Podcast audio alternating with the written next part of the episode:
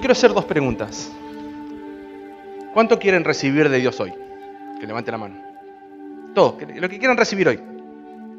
Amén. Bueno, ahora viene la otra pregunta. ¿Cuántos quieren ser exhortados por Dios hoy? Ajá. Qué lindo. Yo quiero ser exhortado por Dios. Porque ¿qué dice su palabra? En Proverbio 3:12. Porque el Señor, ¿qué dice? Corrige a quien Él ama. Como un padre, corrige a su hijo, ¿qué dice?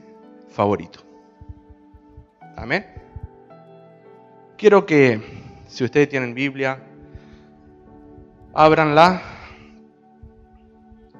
y vamos a leer Mateo 8. Y quiero preguntarles cómo es tu reacción hacia la dificultad. Mateo 8, 23. Dice así la palabra del Señor. Y entrando él en la barca, sus discípulos le siguieron. Y aquí se levantó en el mar una tempestad tan grande que las olas cubrían la barca. Pero él dormía, dice la palabra. Y vinieron sus discípulos y le despertaron, diciendo, Señor, sálvanos que perecemos. Y él les dijo, ¿por qué teméis hombres de poca fe? Entonces levantándose, reprendió los vientos y el mar y se hizo una grande bonanza. Amén. Vemos aquí en la palabra del Señor que sus discípulos entrando en la barca se metieron en el mar y le agarró qué? Una tempestad grande. Y esta tempestad hace que los discípulos entren en temor, en miedo. ¿Y a quién acudieron? Yo me imagino ese momento, lo que debe haber sido. Uno quiere salvarse sabiendo que se puede hundir, habiendo una tempestad tan grande más en el mar, que no hay ramas donde agarrarse. Y fueron al Señor. ¿Y cuál fue la reacción del Señor? Pienso que el Señor no le dijo, oh, déjenme dormir, no ve que estoy durmiendo. La palabra no dice eso.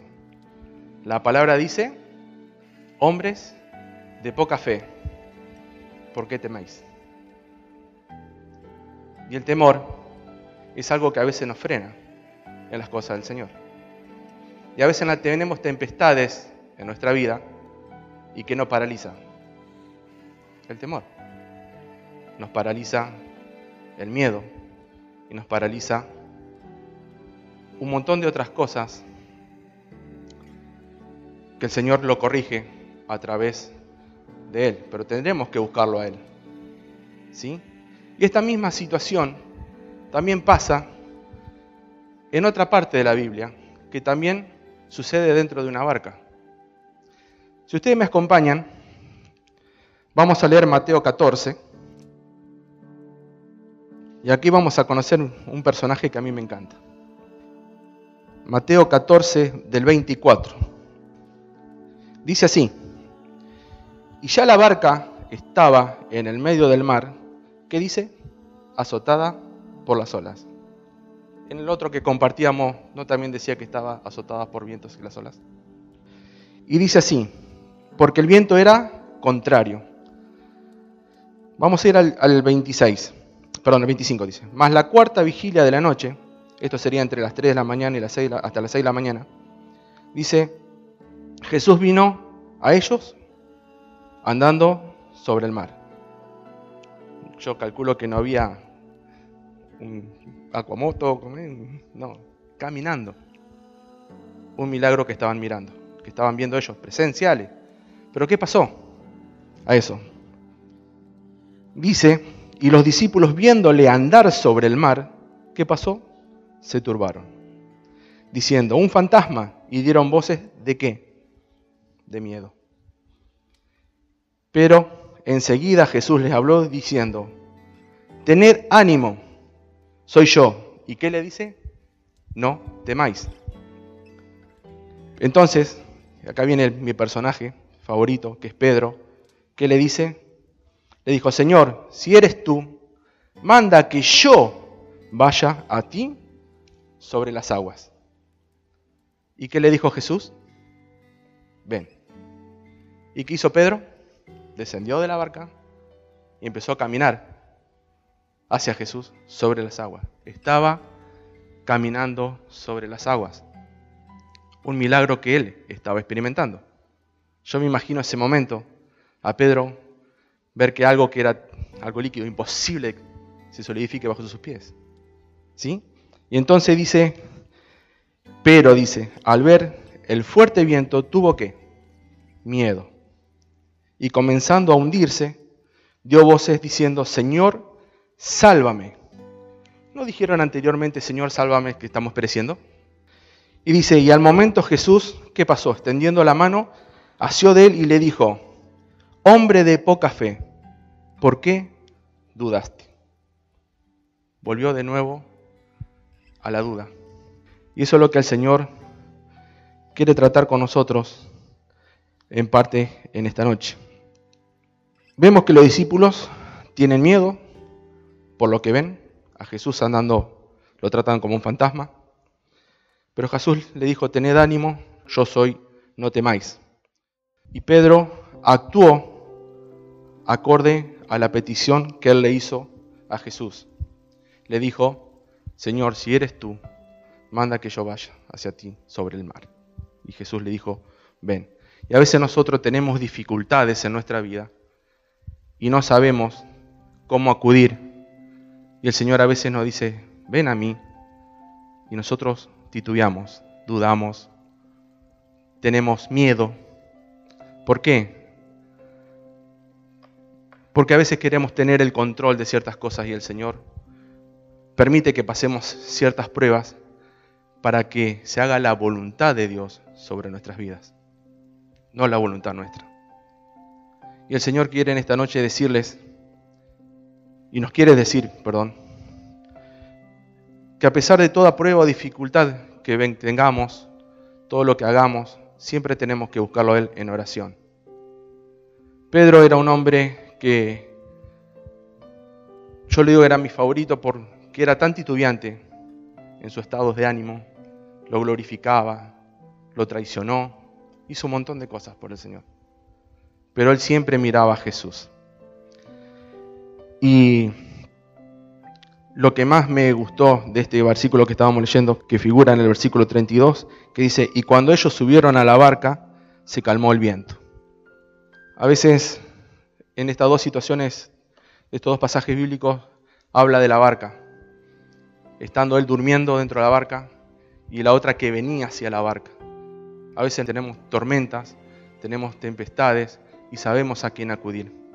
Pero a veces no lo tenemos porque nuestras aflicciones, nuestras dudas o aquellos que no conocen al Señor Jesús los ven de lejos pero no lo saben llamar.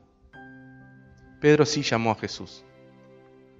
Dijo, si eres tú, deja que yo vaya hacia ti. Y el Señor quiere que nosotros vayamos hacia Él.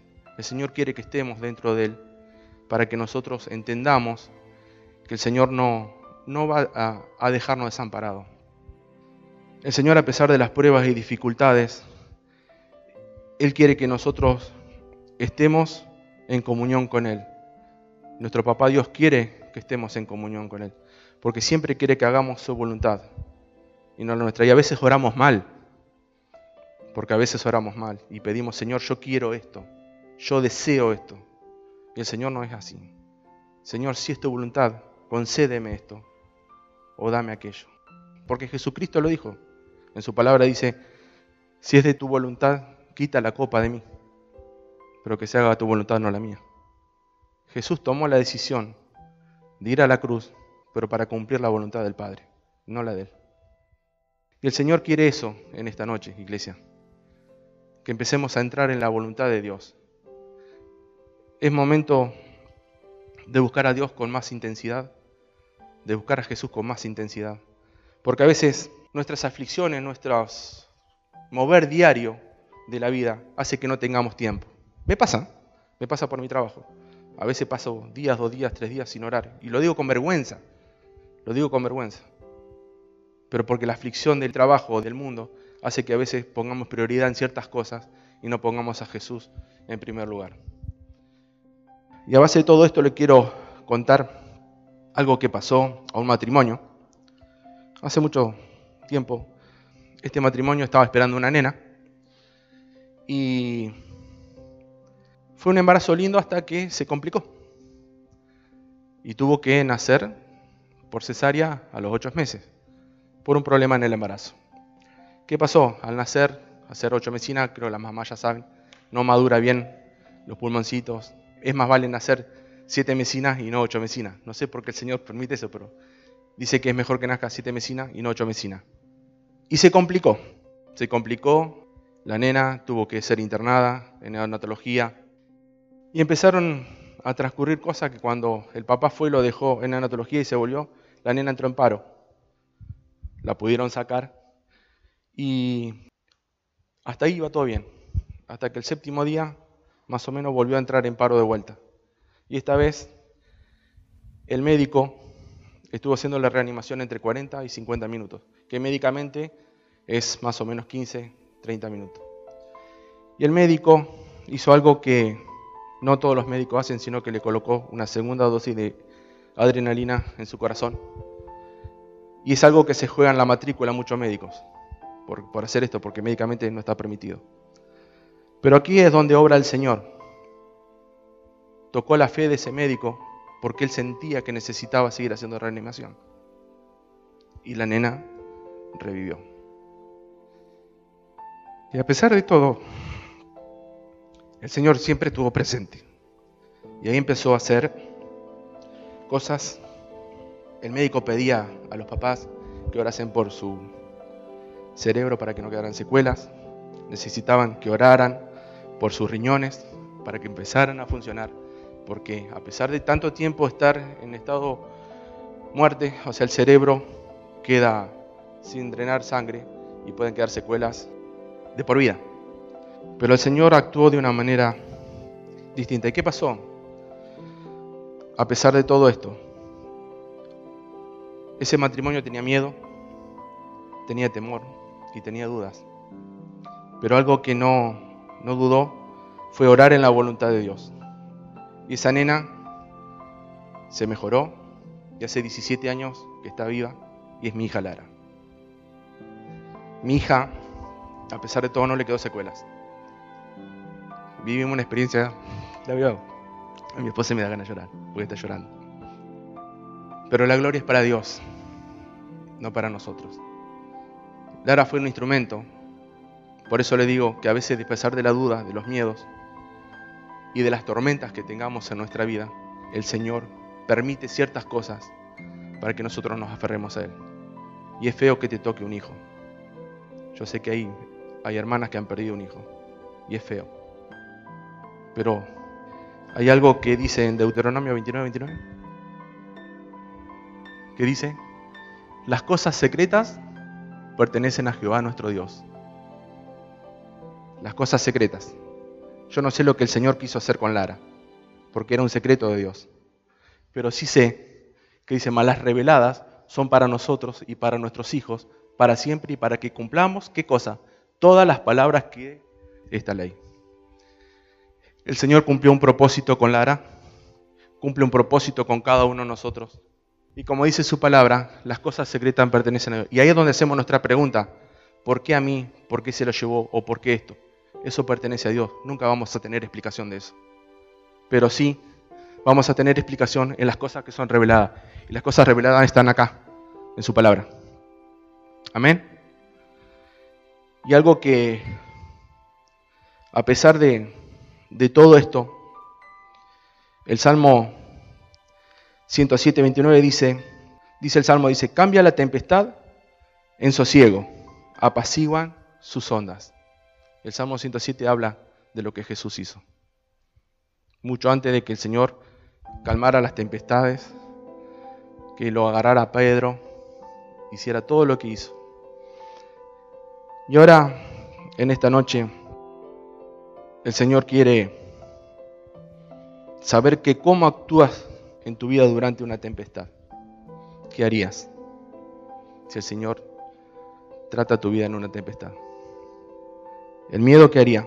¿Te paralizaría? ¿El temor te saca del enfoque hacia Jesús? ¿Y las dudas te quitan tu fe? ¿Cómo actuarías tú en una tempestad? Yo hablo por mi experiencia, no fue fácil. Con mi esposa Vanessa siempre decimos que el Señor nos moldeó a partir de ese día. Y ahí es donde hubo un quiebre en nosotros. Y ese quiebre, el Señor permite que hoy esté delante aquí de ustedes, jugándomela por Él y predicando su palabra. Tal vez hoy tengas que pedirle perdón a Dios y no perdona la situación que viviste. Y reniegas del proceso que Dios te hizo pasar.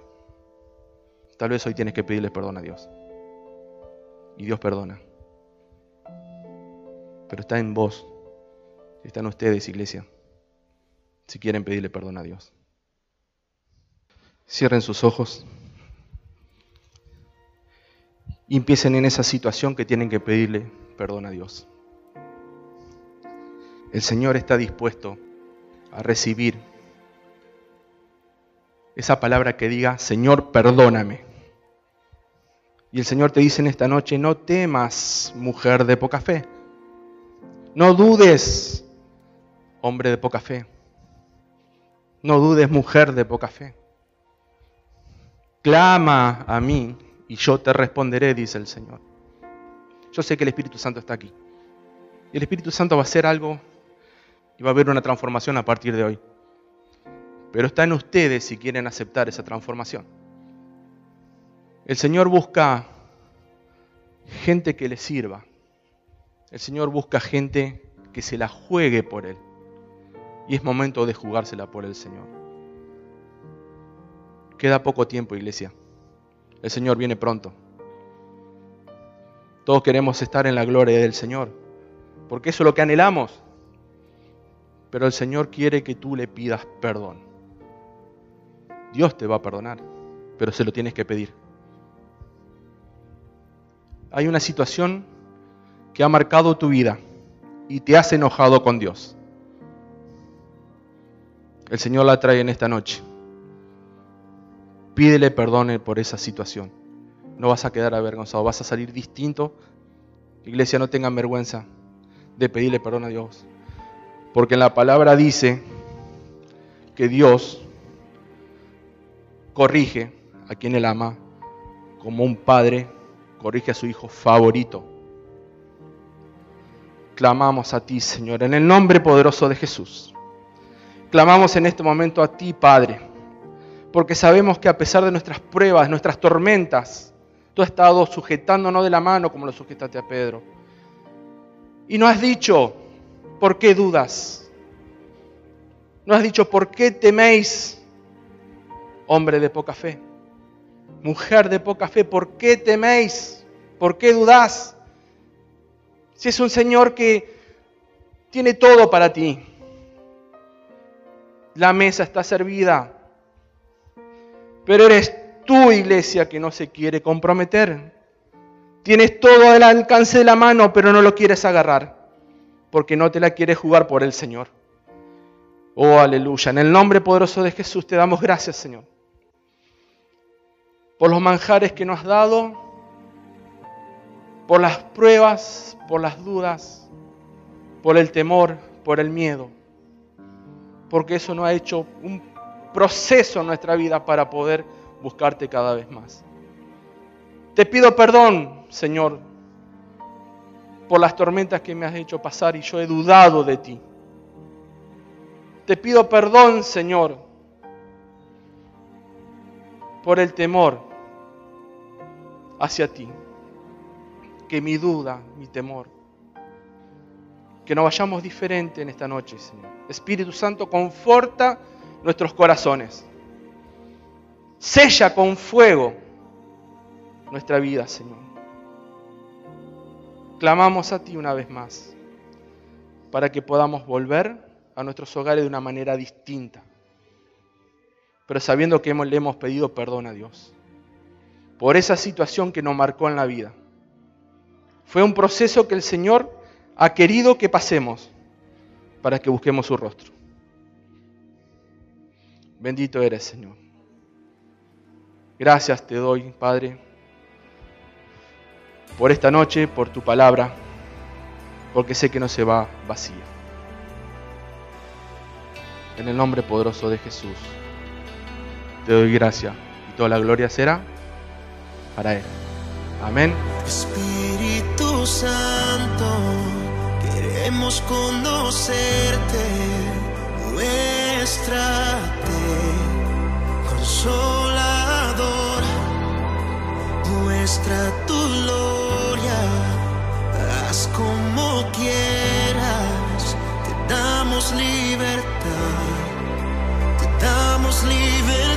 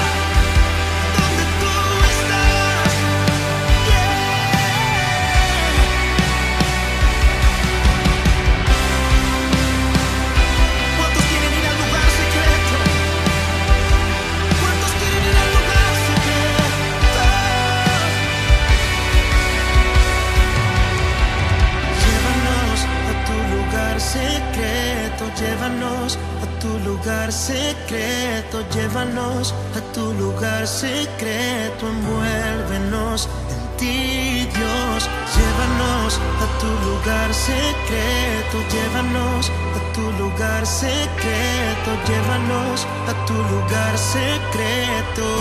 ¿Hay alguien que lo pueda gritar? Llévanos